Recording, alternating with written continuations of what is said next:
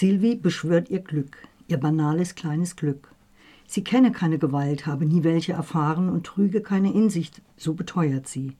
Sie ist eine ganz normale Durchschnittsfrau. Mitte 50, verheiratet, zwei Kinder. Leitende Angestellte in einem Unternehmen, das Gummi herstellt, die rechte Hand des Chefs.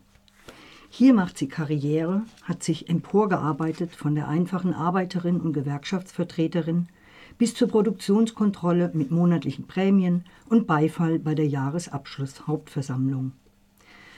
Arbeit ist für Silvi eine Möglichkeit, glücklich zu sein. Sie liebt die Ordnung, die Routine, die Sicherheit. Den Bienen, wie sie die einfachen Arbeiterinnen nennt, begegnet sie auf gleicher Augenhöhe. Alles läuft wie am Schnürchen.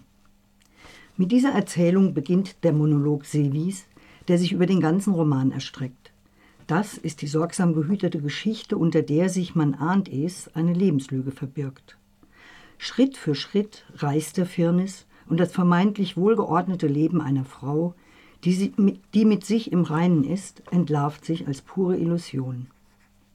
Die Gewalt, der Silvi ausgesetzt ist, der sie sich schweigend unterwirft und die auch schon lange in ihr selbst brodelt, bricht sich Bahn.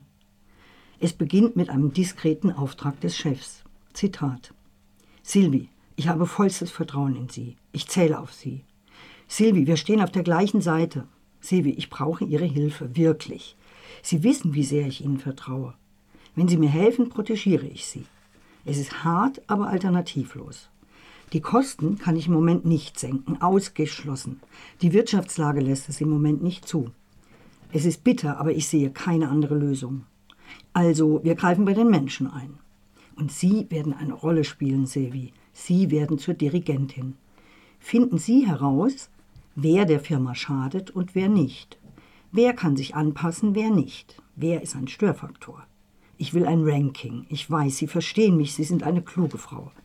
Gemeinsam gelingt uns das, da bin ich mir sicher. Wir beide als Team. Zitat Ende. Willfährig erfüllt sie wie den Auftrag. Sie erstellt Listen, spioniert, notiert, erhöht den Druck und erfindet gar ein noch leistungsfähigeres System, diejenigen herauszufiltern, die nichts taugen, ineffizient sind, sich auf Kosten der Firma faul in der Sonne ahlen. Und sie gewinnt Lust an der Macht, die andere zerstören oder retten kann. Die Überlegenheit beflügelt sie, erregt sie. Bis zu dem Moment, indem sie sich der Zurichtung bewusst wird, der sie ausgesetzt ist, ihre Traurigkeit, ihre Verlorenheit und ihre nach innen und außen gerichtete Gewalttätigkeit hervorbricht. Der Wendepunkt kommt schleichend. Sebi wird sich mehr und mehr gewahr, zum Resonanzkörper ihres Chefs geworden zu sein und sich damit selbst zu sabotieren. So wie früher, als sie sich ohnmächtig, schweigend und passiv ihren Eltern, ihrem Ehemann, ihrem Jugendfreund ausliefert. Der Riss in ihrem Selbstbild lässt sich nicht länger zukleistern und Sylvie holt zu einem zerstörerischen Schlag aus, der sie hinter Gitter bringt und ihr gleichzeitig Befreiung und Genugtuung verschafft. Zitat Ich bereute meine Tat nicht und wollte mich nicht verteidigen, ganz im Gegenteil.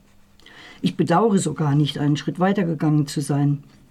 Er hätte eine härtere Strafe verdient und ich hatte ohnehin nichts zu verlieren. Ich war für meine Tat verantwortlich. Ich hatte es gewissen Chefs im Namen ihrer Arbeiterschaft heimgezahlt und ich war stolz darauf. Auch wenn es abgedroschen klingt, es ist alle, alles eine Frage des Gleichgewichts. Ich hatte die Kräfteverhältnisse wiederhergestellt, hatte jemand zermalmt, der seine Macht missbraucht, der die Schwachen herabsetzt. Ich war nicht gerade die große Rächerin, aber ich hatte einen Auftrag zu erfüllen, ungeachtet seines Ausgangs.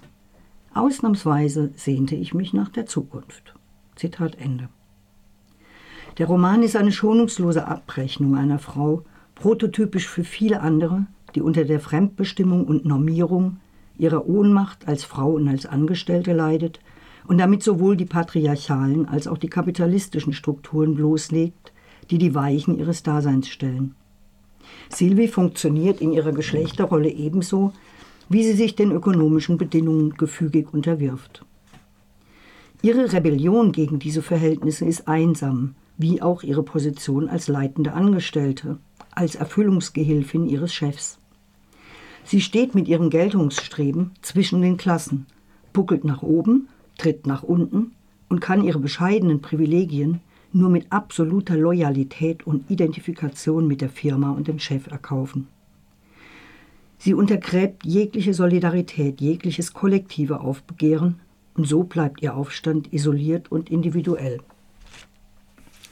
Auch die Autorin Nina Bouraoui lässt ihre Protagonistin Sylvie allein in dieser Ich-Erzählung, die ursprünglich als Ein-Personen-Theaterstück konzipiert war.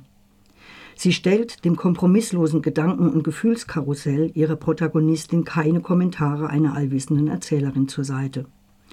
Und es bedarf auch keiner weiteren, übergeordneten Instanz, so viel ist gewiss. Mit Sicherheit habe ich nun nicht zu viel verraten aus dem Roman Geiseln von Nina Bouraoui, in dem noch so viele Themen stecken, die ich hier nicht nur aus Zeitgründen unterschlagen habe.